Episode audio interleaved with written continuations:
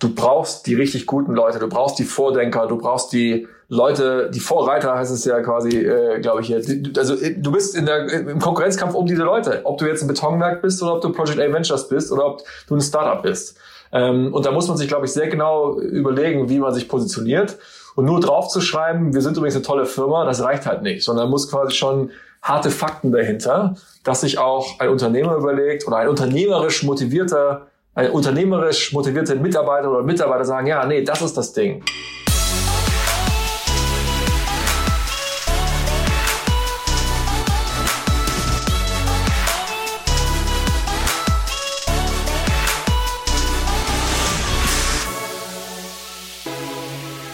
Digitale Vorreiter von Vodafone hier, dein Podcast zur Digitalisierung mit großartigem Support von Vodafone Business. Mit mir, Christoph Bosek und heute mit meinem Gast Uwe Horstmann von Project A Ventures aus Berlin. Und natürlich, denn sonst würde so ein Podcast nicht so gut funktionieren, natürlich auch mit dir am Lautsprecher oder Kopfhörer zu Hause. Und dafür immer einen ganz, ganz lieben Dank. Ich freue mich sehr, dass du heute hier bist. Und weil wir uns so freuen, verlosen wir heute ein Amazon Echo. Wie du gewinnen kannst, erfährst du im Housekeeping am Ende der Folge. In diesem Monat möchten wir über digitale Startups sprechen, so ein bisschen neue Geschäftsmodelle, die sich vielleicht durch oder mit der Digitalisierung ergeben oder ergeben haben. Und wir möchten verstehen, welche Chancen diese Unternehmen haben oder über welchen Zeithorizont sie vielleicht versuchen, unseren Leben, unser Leben impacten zu wollen. Wie immer an dieser Stelle ein kurzer Hinweis, wenn dir der Input von meinem Gast Uwe Horstmann heute gefällt, dann abonniere unbedingt unseren Podcast. Wir haben natürlich äh, immer so tolle Gäste wie Uwe, fast fast immer so tolle Gäste wie, wie Uwe dabei und wir freuen uns auf jeden Fall auf dein über dein Abo. Uwe, wir haben vor dem Gespräch abgemacht, dass ich dich duzen darf. Daher ein herzliches Willkommen bei den digitalen Vorreitern. Danke, dass du dir heute Zeit genommen hast. Ja, sehr gerne. Vielen Dank, dass wir, dass ich hier sein darf. Und in der Tat gut, dass wir das vorher abgeklärt haben. Es ist immer sonst ein bisschen seltsam am Anfang. Oh, das branchenübliche Du, haha, ist das okay? Gut, dass wir den Schritt überspringen können. Finde ich auch sehr gut. Sag mal, Uwe, wo arbeitest du und was macht ihr dort eigentlich? Also ich arbeite, wie du schon gemeint hast, bei Project A. Äh, Ventures, Project A Ventures ist grundsätzlich einfach mal ein Venture Capital Fonds, also ein Startup-Finanzierer, wenn man so möchte. Ja, wir investieren in Startups, äh, machen das aus Berlin heraus seit 2012. Ich bin einer der Mitgründer. Und das Besondere bei uns ist so ein bisschen, wir, klar, geben das nötige Kapital. Also wir haben knapp eine halbe Milliarde Euro ja, äh, ja, knapp eine halbe Milliarde Euro zur Verfügung, die wir in die Startups investieren können, aber können eben darüber hinaus auch operative Unterstützung anbieten, wenn die Startups das wollen. Ja, also wir sind keine Agentur, die irgendwie da äh, was verkaufen muss, aber wenn ein Startup sagt, hey, ja, Geld ist gut und vielleicht möchte ich mich äh, mir noch ein bisschen so bei der Technik, beim Marketing, beim Recruiting, wo auch immer unter die Arme greifen lassen, dann können wir das, weil wir 100 Festangestellte haben. Ja, und das ist so ein bisschen Project A, ist die Kombination aus diesem Geldtopf, sage ich mal, eine halbe Milliarde und 100 Experten und beides zusammen soll eigentlich ein besseres Produkt für Unternehmer darstellen, weil letztendlich das ist das, was wir machen. Wir verkaufen uns, unser Geld und unsere operative Fähigkeit an Startups, ähm, weil wir die davon überzeugen wollen, dass wir ein guter Investor sind. Du sagst, du hast, äh, ihr habt damit 2012 angefangen. Was waren denn deine letzten zwei, drei Stationen, bevor du Project A mitgegründet hast? Ähm, ja, grundsätzlich gibt's da eigentlich für uns hier relevant, glaube ich, nur so eine größere Station. Ich bin 2000 sechs, sieben eigentlich in dieses ganze Rocket-Internet-Umfeld reingekommen, das damals natürlich noch ganz anders aussah. Also jetzt würden wir natürlich immer sagen, da gab es einen riesen Masterplan, von Anfang an war das klar, Börsennotierung kommt irgendwann und quasi der große industriell, Industrial Scale Company Builder Europas, ganz klar. Aber damals war das einfach eine relativ kleine Truppe. Ähm, äh, wo man sich neue Startups angeschaut hat, die Samwer-Brüder, ähm, natürlich die großen Initiatoren dahinter. Und das war so meine, meine Sozialisierung. Äh, da habe ich auch Florian Heinemann zum Beispiel kennengelernt äh, und auch meine anderen Mitgründer, die, mit denen ich Project A gestartet habe. Das war eigentlich die Zeit davor. Und da durfte ich auch so die letzten Jahre, 2010, 2011, auch als Geschäftsführer wirken von Rocket in einer, in einer spannenden Zeit war natürlich super. Ja, also auch ich bin da total zufällig reingerutscht. Ähm, Im Nachhinein, wie gesagt, macht es natürlich alles total Sinn. Wenn man sich das von, von vornherein äh, anschaut, war es natürlich total chaotisch. Eher der Griff zum Kühlschrank. Ich guck, was drin ist, was kann ich heute kochen, anstatt jetzt irgendwie ein großes Rezept zu haben, sondern das war in dem Moment einfach die coole, die coole Möglichkeit und dann habe ich mich da reingestürzt und so bin ich in die ganze Welt eigentlich erst reingekommen. Seid ihr den Themen, die ihr damals so ein bisschen oder die du damals so ein bisschen kennengelernt hast, treu geblieben? Oder in welchen, in welchen Themen, in welchen Industries seid ihr momentan investiert? Also ich meine, damals hatten wir natürlich bei Rocket viele Sachen gemacht, wie zum Beispiel, ich meine, aus dieser Zeit stammt natürlich das Zalando-Investment oder die Zalando äh, ja, wenn man irgendwie so möchte, oder frühphasige Unterstützung. Ähm, E-Darling äh, war zum Beispiel auch ein wichtiges Thema. Das heißt, damals ähm, in dieser Zeit haben wir hier in Berlin grundsätzlich und wir auch bei Rocket speziell natürlich sehr viele, sage ich mal, konsumernahe Themen gemacht, die die oftmals auch ein Vorbild in den USA hatten. Das ist ja kein Geheimnis, glaube ich, sondern dann brüstete man sich ja so ein bisschen damit, was Toyota mit dem Auto gemacht hat, wurde hier in Berlin eigentlich mit dem Internet-Startup gemacht. Vielleicht nicht die Geschäfts-, das Geschäftsmodell als solches neu erfunden, aber einfach sehr, sehr gut in der Ausführung, so wie Toyota das letztendlich auch gemacht hat, ja, äh, mit dem Automobil. Und ähm, das war so ein bisschen diese Phase damals. Deswegen haben wir da sehr viele auch konsumentennahe Geschichten gemacht. Und das hat sich schon ziemlich stark verändert. Ähm, Mittlerweile hat sich auch, äh, dadurch, dass das Hat, Ganze... Habt ihr nicht auch am Anfang ja? selbst gegründet? Also Gründer gesucht und dann selbst Startups gegründet bei Project A? Das hatten wir ganz am Anfang noch gemacht. Ja. ja also ganz am Anfang gab es das noch so eine Phase, aber letztendlich hat sich das dann auch überholt, weil eigentlich ist das Ökosystem in Deutschland, in Europa, das digitale Startup-Ökosystem hat sich echt krass gut weiterentwickelt. Das heißt, du musst eigentlich nicht mehr diese künstlichen Konstellationen schaffen, weil die Unternehmer, die da draußen sind, es gibt einfach jetzt viel mehr. Der Pool an Talenten ist einfach viel, viel größer geworden. Ähm, es gibt viel bessere Unterstützung, es gibt viel bessere Business Angels, es gibt viel bessere Technologie, auf die man auch aufbauen kann. Das heißt, so ein Startup zu gründen ist einfach deutlich leichter geworden. Gott sei Dank. Ja, weil es gibt einfach so viele gute Leute da draußen, die spannende Sachen machen, dass eigentlich jetzt gar nicht mehr erforderlich ist, dass sich der Hausmann auch noch überlegt, was man eigentlich jetzt noch so machen müsste. Ähm, das ist also eigentlich so eine ganz natürliche Entwicklung des Ökosystems. Das schraubt sich, glaube ich, so nach oben. Bessere Startups führen zu äh, Ausbildung von mehr Leuten, führt zu größeren Exits. Das führt wieder zu mehr Interesse von Investoren. Das führt wieder zu mehr Startups, zu mehr Leuten und so weiter. Also eine klassische, sich selbst verstärkende, positive Spirale. Und die merkt man ganz stark. Und die hat auch dazu geführt, dass wir zum einen eigentlich nicht mehr selber die Inkubation wirklich machen müssen. Und zum anderen hat die auch dazu geführt, dass sich die Unternehmer einfach schwierigere, spannendere, komplexere, vielleicht auch jetzt weniger naheliegende Geschäftsmodelle vornehmen. Ja? Also wenn wir früher einfach sehr viel E-Commerce gesehen haben, ist jetzt zum Beispiel ein großes Feld bei uns ist Digitalisierung der Gesundheit. Was natürlich riesen Möglichkeiten hat, da können wir wirklich Lebensqualität schaffen für die Leute, weil ich glaube, so richtig happy mit seiner Arzt-Experience oder seiner Patienten-Experience, sage ich mal, ist man ja eigentlich meistens nicht. Das heißt, da muss irgendwie was gehen. Aber gleichzeitig ist natürlich auch viel Regulation dabei, ähm, natürlich ein ganz komplexer Markt, natürlich auch eine wahnsinnig hohe Qualitätsanforderung, weil da kann man jetzt nicht einfach mal so einen kleinen AB-Test machen, äh, wenn es darum geht, irgendwie äh, äh, auch irgendwie mit Krankheiten und äh, Daten und so weiter umzugehen.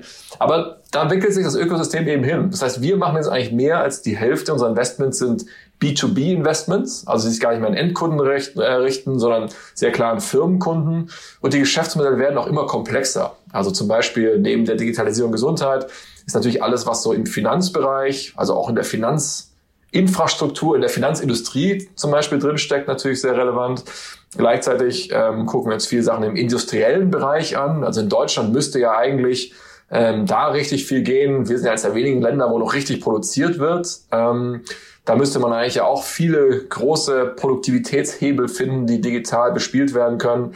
Und solche Sachen schauen wir uns mittlerweile an. Also das hat sich schon sehr geändert. Sag, sag mal ein, zwei Namen von Unternehmen, vielleicht aus dem Gesundheitsbereich oder aus dem ähm, äh, Finance-Bereich, in die ihr investiert seid, bitte. Ja, also wir sind zum Beispiel investiert bei Krü, das kennt man vielleicht, das großer Telemedizin-Anbieter, kam ursprünglich aus Skandinavien, weil wir da gesagt haben, super spannend, Telemedizin, macht total Sinn, dass jeder eine App rausziehen kann, also ein Handy rausziehen kann äh, und da sagt, ich brauche jetzt mal kurz einen Arzttermin. Hast du, glaube ich, auch mit Nina in diesem Podcast schon mal zu gesprochen. Ja? Ich hatte sogar, genau, ich glaube sogar, wir hatten im, ähm, wir hatten mal das Thema digitale Gesundheit und da haben wir genau. sogar auch mit dem ähm, mit einem Kollegen von von Krü gesprochen. Das heißt, mit Daniel, glaube ich, oder? Ja. ja, genau. Und das heißt, ja. wir haben weiter oben im Feed noch eine Folge, wo wir eine, eine ganze Episode lang über Krü mit dem ähm, Country Manager Genau, ja. Ähm, ähm, Daniel gesprochen haben. Also für, falls du es zu Hause spannend findest, findest du weiter oben. Okay. Genau, also kann ich eigentlich empfehlen. Ich kann eigentlich empfehlen, jetzt hier abzubrechen, diesen Podcast und lieber mal direkt die, die, die spannenden Folgen sich reinzuhören. Aber nee, das ist, ähm, das ist so ein Beispiel. Eine andere Geschichte, ja. die wir gemacht haben, ist Trade Republic. Ähm, ja. Das ist ein großer, ja, letztendlich eine Börsen-App, ja, die nochmal einen ganz einfachen, kostengünstigen Zugang zum Thema ähm, Aktienhandel zum Beispiel ermöglicht. Das sind jetzt mal zwei Beispiele. Die sind jetzt lustigerweise ja doch wieder irgendwie konsumentennah. Was wir eher so im B2B-Bereich machen, das kennt man dann noch deutlich weniger meistens, naturgemäß. Ähm, wir sind zum Beispiel bei Spriker, das kennen vielleicht noch der eine oder andere investiert. Ähm, wir sind bei Dixa investiert, das ist im Prinzip eine Customer Service Lösung aus Skandinavien. Wir sind bei die, die Spriker, Spriker ja. ist ja eine E-Commerce-Plattform, ja. deren DNA auch so ein bisschen aus Project Air herauskommt. Richtig, oder? ja genau, so ein bisschen, ja genau. Also, also es stammt auch aus der Zeit, wo ihr gesagt habt, wir bauen für euch eine Shop-Software, ähm, äh, also ne, für eure Startups und äh, dann habt ihr gedacht, warum nicht nur für die eigenen Startups? Das könnte man ja auch so verkaufen. Also ist quasi, ich würde schon sagen, dass das unser Best Practice Know-how, was wir bis dahin äh, hatten, ist da zumindest sehr stark mit eingeflossen. Ja, also es ist ja natürlich jetzt, äh, das war natürlich ganz der Anfang. Das ist ein super Gründerteam, das das natürlich jetzt extrem erfolgreich gemacht hat und ähm, ja, man fühlt sich natürlich am Anfang, denkt man, wow, Riesenbeitrag von uns, dann merkt man relativ schnell, ja, okay. Also man kann natürlich da ein bisschen mit Initialzündung geben, aber ähm, eine Idee alleine ist einfach sehr wenig wert und es geht dann um die Ausführung. Und das machen äh, die Jungs, in dem Fall sind es wirklich vor allem Jungs, ähm, seit, äh, seit vielen Jahren extrem erfolgreich. Ja. Wenn du mal so ein bisschen guckst, was, was fällt dir einfacher, Geld raisen oder Geld investieren? Was, was ist der, der, der schwierigere Job? Für mich ist als Investor, meinst du? Ja. Ähm, weil, genau, weil, wie du sagst, wir müssen ja quasi, wir sammeln ja Fonds ein, sozusagen ja. von Investoren und, und investieren das wieder dann weiter in Startups. Ähm, ich weiß. Also was machst du lieber? Ja, was mache ich lieber? Ach, man ist dann echt auch mal dankbar für die Abwechslung, weil das Raisen eines, also das Aufnehmen eines mhm. Fonds, das erdet natürlich auch nochmal sehr, weil man wieder mal so durch die Gründererfahrung durchgeht und einfach auch viele Neins bekommt. Ja, deswegen ja. ist das natürlich auch immer wieder mal ganz gut. Ähm, das Ausgeben, das Investieren macht natürlich schon extrem viel Spaß. Also ich kann mir keinen besseren Job vorstellen, weil wir ja den ganzen Tag da sitzen oder auch rumreisen und mit Gründern sprechen, probieren, deren Geschäftsmodelle zu verstehen, deren Märkte zu verstehen ähm, und äh, bekommst quasi immer von extrem guten Leuten erklärt, wie die das eigentlich machen, was sie machen. Und dann irgendwann ist es an uns zu sagen, wir investieren. Ganz oft ist es dann so, wir müssen die auch davon überzeugen, dass wir investieren dürfen. Das vergisst man immer so ein bisschen. Also das alte Bild im Sinne von, ich hänge nur irgendwie ab und die Leute kommen so vorbei, ich sage, du bekommst Geld, du bekommst keins. Das kannst du vergessen. Du musst dich richtig strecken, damit du bei den besten Firmen mit reinkommst das macht natürlich schon extrem Spaß. Ähm, ich glaube, die Kombination ist schon ganz cool. Wir haben jetzt das große Glück, dass wir mit unseren, mit unseren Investoren sehr vertrauensvoll lang zusammenarbeiten mit, mit einigen. Ein paar neue kommen auch mit dazu. Insofern ist das eigentlich eh eine langfristige Beziehung und mit denen stehst du auch immer im Austausch, interagierst auch immer mit denen und probierst auch irgendwie immer gemeinsame Projekte, gemeinsame Synergieeffekte noch darüber hinaus zu erzeugen, dass du darüber hinaus, dass du, dass wir hoffentlich für die Geld verdienen, ähm, eben trotzdem noch was weiteres zu realisieren. Deswegen ist das eh eine langfristige Geschichte eigentlich. Ähm, die laufen so parallel und ich glaube, die machen beide Spaß zusammen ist ein bisschen so eine lame, politische, korrekte Antwort, aber ähm, ist, ist, ja, ist, ist die, ist die erste so. heute, Uwe. Wenn es bei einer ja. bleibt, ist okay. ja, genau. Wie viel, ihr macht ja wahrscheinlich ein paar mehr Invests pro Jahr und du hast auch eben gesagt, Rumreisen ist irgendwie ein wichtiges Thema bei euch. Die letzten Monate war Rumreisen wahrscheinlich ein bisschen schwieriger und ich sehe ja. auch so ein bisschen am, äh, an deinem, wir sind per Zoom gerade verbunden und im Hintergrund sehe ich so ein kleines bisschen ähm, deine, äh, deine, deine Hausgemächer zu Hause. Ja. Achso, ich dachte, das ist im Büro, im Büro im Bett Nee, nee, das ist ein Schlafzimmer. Ähm, das ist ein bisschen kleinere Wohnung, genau. Ich bin hier im Schlafzimmer, hast von hier aus habe ich ähm, eigentlich auch meine meisten Geschichten äh, jetzt in letzter Zeit gemacht. Klar, viel Zoom-Calls. es hat eigentlich ganz gut funktioniert. So this is where the magic happens. Das, ja, aber beruflich, ja. ja. Ähm, ähm, das ist, ähm, das hat aber ganz gut funktioniert grundsätzlich. Ja. Wir haben natürlich den großen Vorteil und das muss man sich da überlegen. Wir haben jetzt alles remote gemacht, auch remote, rein remote Investments gemacht, in Teams investiert, die wir nie persönlich das heißt, ihr habt, ihr habt Geld investiert, also hohe Summen ausgegeben, ohne die Leute jemals persönlich getroffen Richtig, zu haben. Richtig, ja, ja. Und, und werden es, und haben auch weitere Sachen gerade konkret in der Pipeline, wie man so schön sagt, wo das, glaube ich, auch noch weiter so laufen wird. Ähm, aber wir haben natürlich den großen Vorteil, dass wir von Netzwerken profitieren, die wir uns vorher aufgebaut haben. Ja, also es ist natürlich sehr schwer, jetzt komplett neue Beziehungen aufzubauen. Bei den Gründern war das jetzt zum Teil jetzt so, aber du hattest trotzdem immer außenrum Leute, die du natürlich fragen kannst, die vielleicht doch schon kennen und so weiter und so fort. Ja, also im Großen und Ganzen profitieren wir sehr stark davon, von einem Netzwerk, was wir halt vorher aufgebaut haben. Ähm, das wird sicherlich auch noch so ein bisschen weiterlaufen. Und es kann gut sein, dass sich, glaube ich, so der, die, unsere gesamte Reisetätigkeit nochmal deutlich reduzieren wird und vermutlich darauf fokussieren wird, so die Vertrauensbeziehungen aufzubauen mit, mit Menschen. Ähm, okay. Und dann vermutlich werden wir stärker nochmal in die Richtung denken, kann man danach vielleicht auch ein paar mehr Sachen remote machen. Das ist so meine Hypothese, wie ja. sich, glaube ich, vieles verändern wird, weil wenn man Leute auch trifft, vielleicht auch noch ein bisschen offener und klarer mit der Einstellung, äh, ich, ich möchte einfach jetzt eine gute Beziehung aufbauen, damit wir dann später auch ähm, äh, ja, die remote fortführen können, immer wieder auffrischen, dann sind vielleicht sogar auch diese Treffen, wenn man sich dann echt trifft, sind vielleicht auch noch ein bisschen ja, wertvoller in Anführungszeichen, ein bisschen gehaltvoller, weil man eben weiß, jetzt muss ich eben auch wirklich den Grund, Grundstein für eine gute Beziehung legen und nicht nur, ich gehe mal Kaffee trinken und dann mal schauen. Dafür, dafür, dass du ein Internetunternehmer bist, hast du ja durchaus eine gewisse Rhetorik und Eloquenz an dir, äh, die vielleicht auch äh, technisch versierten Leuten vielleicht nicht immer so zugesprochen wird. Kommen viele Leute zu dir und sagen, Herr, Herr Uwe, lösen Sie doch bitte mal unser komplexes Digitalisierungsproblem. Sie müssten doch genau wissen, wie wir hier unsere alte Industrie-Thematik auf Industrie 4.0 stellen können. Also ähm, wir sind immer so, lobst du meine Rhetorik, ich fange mir an mit also M. Ja, ist, äh, das ist natürlich jetzt äh, schon mal schwierig. Ich fange nochmal an. Das könnt ihr, müsst ihr auch auf keinen Fall rausschneiden. Es ist so, wir sind sicherlich in, immer wieder in vielen Konversationen beteiligt, wo es um dieses Themen, um diese Themen digitale Transformation geht. Ja, ähm, das ist schon so über, über verschiedenste Kontakte, wenn man sich einfach mit Leuten austauscht, weil ich das auch extrem spannend finde, ähm, wie digitale Transformation funktioniert und funktionieren kann. Ich komme ja aus der schwäbischen Provinz, sehr mittelständisch geprägt. Da ist natürlich auch mal spannend, gerade in Deutschland auch das Thema Mittelstand. Wie funktioniert das eigentlich? Es wäre ja eigentlich so die, äh, so die romantische Vorstellung ist, Startup-Denken und Mittelstand irgendwie zusammenbringen, das ist das Zukunftsrezept für Deutschland. Und es gibt ganz viele Ansätze, aber so richtig gut geklappt hat es einfach auch leider doch noch nicht so. Insofern interessiert mich das Thema extrem. Wir werden manchmal angesprochen. Ähm, mein, bisher ist das bei uns so, dass wir natürlich sehr stark sagen, wir, wir kümmern uns um unser Portfolio. Ähm, das heißt, wir arbeiten für unsere Bestandsfirmen. Wir müssen irgendwie investieren können, damit wir aktiv werden können.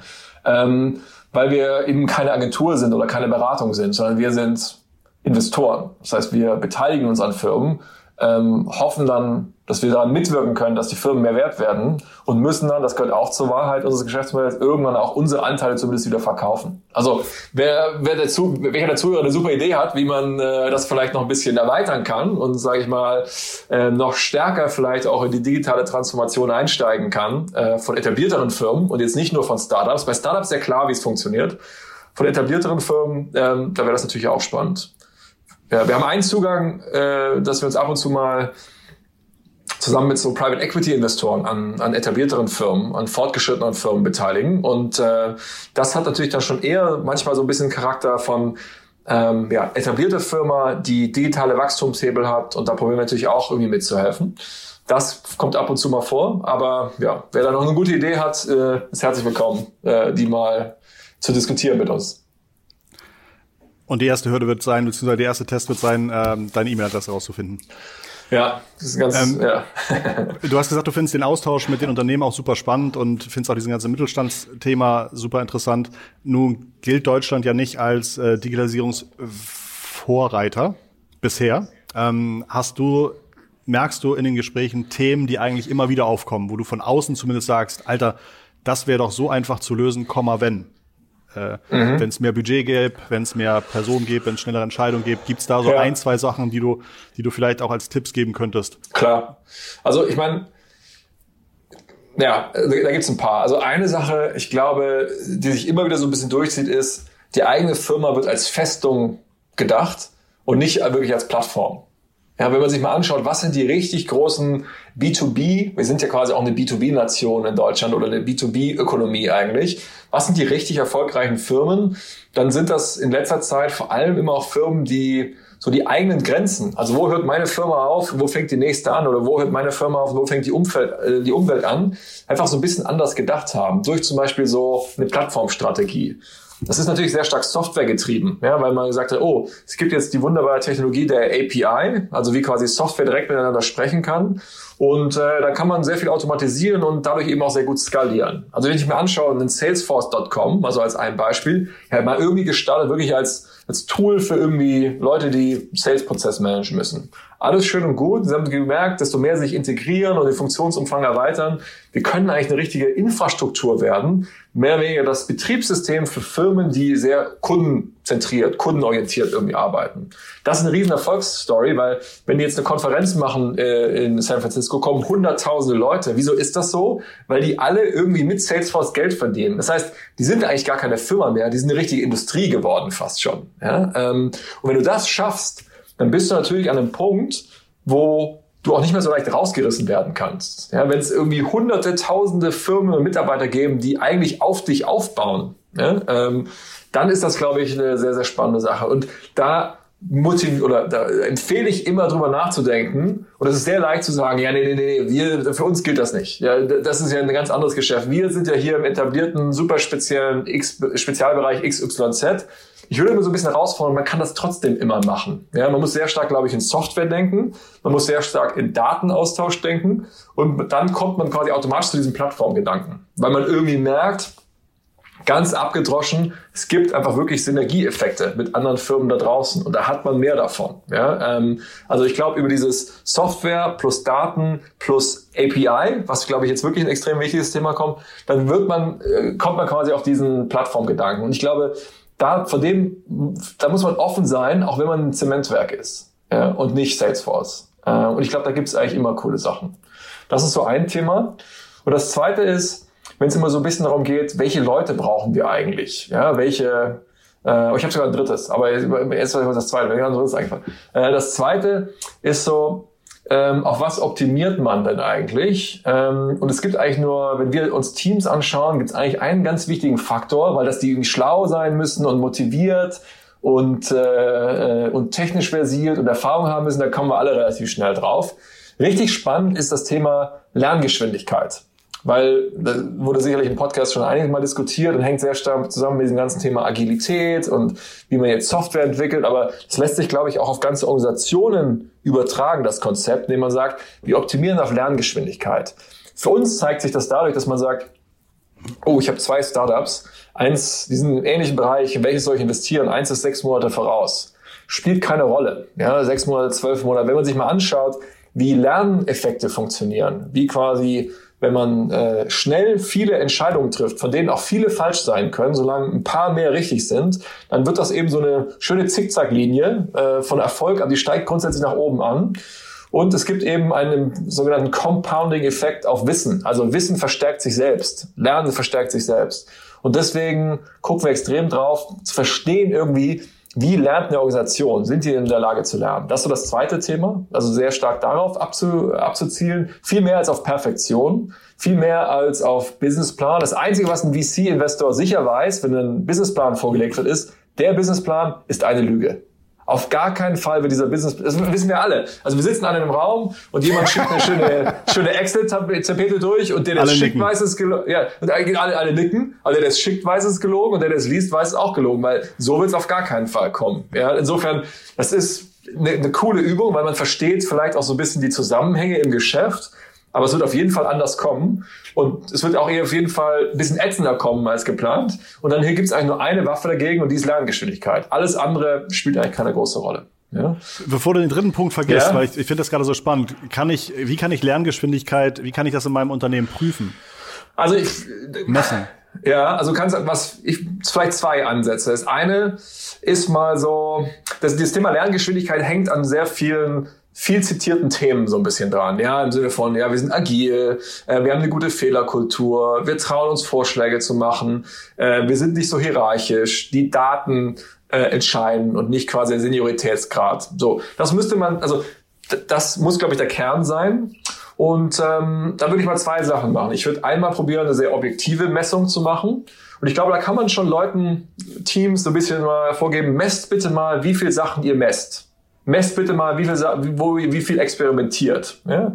Und das probieren Sie mal so ein bisschen zu strukturieren, dass man sagt, was sind denn in einem bestimmten Zeitraum, der ist für manche Firma vermutlich einen Tag, für manche eine Woche, für manche einen Monat, was sind die Experimente, die wir diese, in diesem Zeitraum wirklich mal durchführen? Und die mal wirklich aufzuschreiben, was probiere ich rauszufinden, was ist meine Messgröße, wann ist es erfolgreich? Ja, das war eine große Stärke von vielen Rocket-Firmen, die in so einem mega Lernmodus reingegangen sind. Das war dann relativ anstrengend, weil morgens um acht war der erste Call, wenn es gut lief, manchmal auch früher, sagen, was wird, was wird heute getestet? alles klar, heute Abend telefonieren wir wieder und dann sagt mal jeder, was für Daten er generiert hat für sein Experiment. So, ja, und dann kommt es natürlich in sehr guten Lernmodus zu. Und ich glaube, dieses, äh, dieses Prinzip kann man adaptieren. Und das Zweite ist, ich würde dann neben dieser objektiven Geschichte, würde ich hergehen und meine Mitarbeiter fragen, ähm, wir nutzen zum Beispiel so ein Tool, wo alle zwei Wochen eine Mitarbeiterbefragung äh, ähm, gemacht wird. Und wir wollen natürlich, dass wir für solche Themen wahrgenommen werden, für Datengetriebenheit, für flache Hierarchie, äh, für Agilität und solche Geschichten. Aber ähm, nur weil wir es uns irgendwie auf die, auf die, äh, aufs Vereinswappen schreiben, ist es jetzt noch nicht automatisch umgesetzt, sondern die harte Wahrheit kommt raus, wenn du den Mitarbeiter fragst, glaubt ihr, wir leben das? Äh, oder gibt es coole Tools, wie man das quasi im regelmäßigen Abstand wirklich auch messen kann. Ähm, und das machen wir. Und die beiden Sachen zusammen, sag ich mal, eine objektive, eine subjektive Wahrnehmung, gibt, glaube ich, mal einen ganz guten Startpunkt. Mega. Also schade, schade, dass du das jetzt alles in einem Podcast gemacht hast. Da haben, hätten wir ja lieber zwei draus machen können. Ähm, hätten bestimmt viele beide angehört. Äh, das waren jetzt alles Themen, die man aus ja, Ich habe ja, den, hab ja noch den ominösen dritten Punkt. Ach, ich dachte, das war der dritte Punkt. Entschuldigung. Nee, der, der, ich, der, ich dritte Punkt.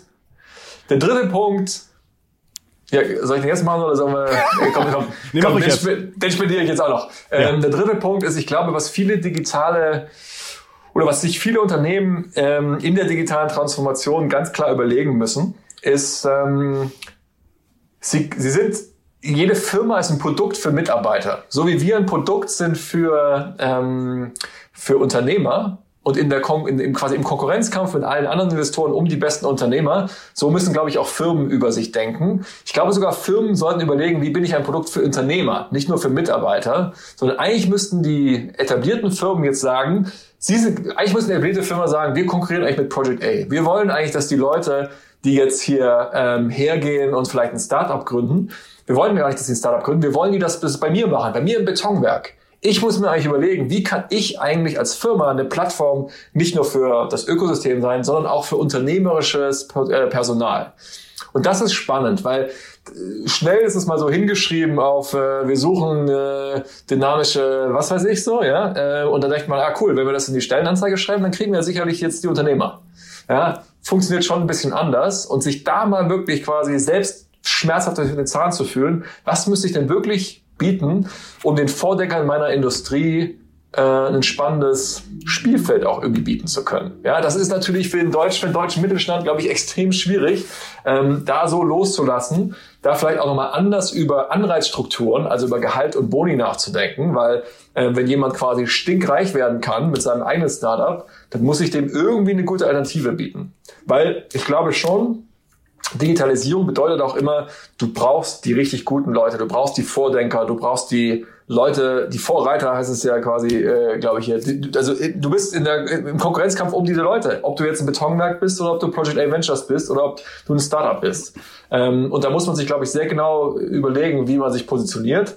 Und nur draufzuschreiben, wir sind übrigens eine tolle Firma, das reicht halt nicht, sondern muss quasi schon harte Fakten dahinter, dass sich auch ein Unternehmer überlegt oder ein unternehmerisch motivierter unternehmerisch motivierte Mitarbeiter oder Mitarbeiter sagen, ja, nee, das ist das Ding. Ähm, weil wenn du diese Leute nicht hältst, dann bist du quasi nur mit den Leuten am Schluss irgendwie noch in der Firma, die sich halt gar nicht für solche Themen interessieren. Und dann wird es schwierig mit der Transformation. Nun hast du natürlich, wenn, wenn du jetzt in ein Unternehmen investierst, dann musst du wahrscheinlich damit rechnen, dass nicht 100 Prozent deiner Investments sich irgendwie äh, positiv austun, sondern dass da auch ein paar wegfallen. Nun ist es wahrscheinlich für den Beton Mischkraft, Kraft, äh, Betonwerk Inhaber schwierig zu sagen, er holt sich Unternehmer rein, die irgendwie Sachen machen und trotzdem irgendwie nur zu zehn Prozent wahrscheinlich das irgendwie klappt. Kann man da irgendwie noch ja, fällt dir dazu noch was ein? Sehr gut, ja, da fällt mir jetzt auch in der Tat auch noch was ein. Ähm, das Betonmischwerk ist ja nicht das einzelne Startup. Das Betonmischwerk, das bin Wusstest das du, dass es in Deutschland über 1000 Kieswerke gibt? Hammer. Über 1000 Das wusste ich nicht. Ja. Wie viele Kieslaster gibt's denn? Ähm, pro Werk. Was, was wirst du schätzen? Es kommt, jetzt eh, kommt jetzt eh keiner nach, meinst du, ne? 17.000 ähm, Kieslaster gibt's in Deutschland. Ja? Ja, ja. Krass. Alle orange. Ähm, zu diesem Thema, das ist aber ich, als, als jetzt quasi eins dieser 1000 Kieswerke mit meinen äh, 17 Laster, ich muss das eben ich darf mich nicht als ein Startup begreifen, sondern fast als Startup-Investor, weil ich habe nicht ein innovatives Projekt, sondern ich habe quasi ein Portfolio von, sage ich mal, 10, 20 Projekten. Und das ja. ist ein entscheidender Punkt. Du musst quasi in der Lage sein, du irgendwie musst du deinen Projektportfolio, dein Innovationsportfolio so gestalten, dass du eben mit dieser Fehlschlagsquote klarkommst. Also wenn du sagst, wenn du, wenn du sagst, die Projekte sind grundsätzlich in, äh, ja, dazu geeignet, super. transformativ zu sein, dann haben die auch eine hohe Fehlerquote. Das ist einfach so. Es gibt kein Free Lunch. Das ist quasi einfach den Trade-off, den man mitgehen muss. Hohe Erfolgs-, also sage ich mal, sehr große Erfolgs äh, sag mal, Erf ja. Erfolgsauswirkungen kommt nur zusammen mit auch einer ziemlich großen, großen, großen Risiko, dass es nichts wird. Sonst ist es einfach nicht innovativ im klassischen Wortsinne. Sonst ist es vielleicht eine coole Verbesserung hier in dem Subprozess, aber wenn du wirklich Oder was Innovatives machst, genau, genau, ja. Aber wenn du was wirklich Innovatives machst, dann kann es eben auch schief gehen. Das heißt, die Lösung ist quasi zu sagen, ich hole mir zehn Leute rein und ja. setze zehn Leute auf zehn verschiedene Themen und fange die erstmal klein an. Ja, mit so, so wie wir es auch machen. Ein Investment erstmal von bei uns, die Zahlen muss man alle runter dividieren dann. Wir machen ja erstmal eine Investitionsrunde von ein bis zwei Millionen Euro, dann vielleicht von acht bis zehn, dann von 20 bis 30, dann von 100 plus. Das Prinzip bedeutet ja quasi nur, du bekommst so einen Milestone, wenn der Milestone funktioniert, geht's weiter. Und ich glaube, dieses Denken muss man auch auf seine zehn äh, äh, Beton, Kieswerk, äh, Innovationsprojekte ja. anwenden. Und mal schauen, von zehn schieben wir mal los, was sieht denn irgendwie erfolgsversprechend aus? Und die, am Schluss werden es ein oder zwei sein von diesen zehn, die nur richtig Erfolg haben. Aber so funktioniert's. Wenn ich quasi sage, das sind die zwei Projekte, die müssen funktionieren, sonst sind wir kaputt. Wenn die funktionieren, sind wir reich, dann wird es auf jeden Fall schiefgehen. Weil es ist letztendlich doch auch ein bisschen ein da ist schon auch ein bisschen Glück mit dabei, muss man auch ganz ehrlich sagen, ja, oder ähm, sage ich mal zumindest eine, eine äh, Wahrscheinlichkeitskomponente. Und äh, wenn es die gibt, dann musst du einfach den Würfel oft genug werfen. Dann musst du quasi genug Schüsse, Schüsse haben, damit auch einer richtig sitzt. Wenn der eine richtig sitzt, dann sitzt er eben auch wirklich richtig und hat einen richtigen Einfluss auf mein Geschäft. Aber dafür muss ich mir eben genug Chancen geben. Das ist, glaube ich, einer der großen Fehler, dass Leute sagen, hier, das sind meine zwei Innovationsprojekte und dann funktionieren die nicht und dann sagen, ah, Transformation ist scheiße, funktioniert alles nicht. Sondern diese, diese, es ist ein Zahlenspiel. Das muss man, glaube ich, bei der Konzeption ganz klar bedenken. Mega gut, super, super drei große Themen. Vielen, vielen Dank. Ähm, ich würde zum Ende gerne noch zwei Sachen von dir wissen. Nun hast du natürlich das äh, die Situation, dass du selbst viel entscheiden kannst, was du den ganzen Tag machst. Ich möchte dich eigentlich noch ein bisschen in die Richtung drängen, falls du angestellt sein müsstest in einem Unternehmen, welches gerade Teil der Digitalisierung ist oder welches sich gerade digitalisieren muss, ähm, welche Rolle würdest du da gerne haben? Beziehungsweise was, was wären Themen, wo du in einem Unternehmen gerne hinwirken würdest?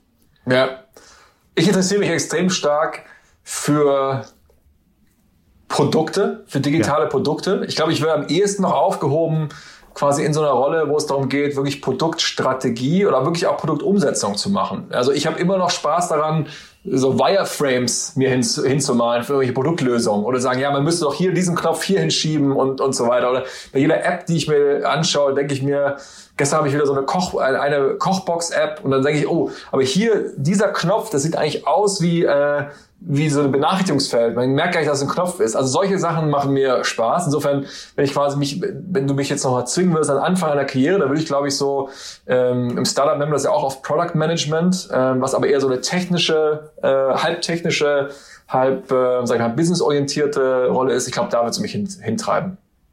Spannend. Hast du ein Wunschunternehmen, in dem du gerne kein Unternehmer wärst? Also falls du kein Unternehmer wärst, in dem du gerne arbeiten könntest, würdest? Und jetzt so, keins, aus deiner, ähm, keins aus deiner Heimatstadt nehmen. Oder wenn es oh. passt. nee, ähm, alles gut, es war, war nur Spaß. Erzähl mal ein Wunschunternehmen.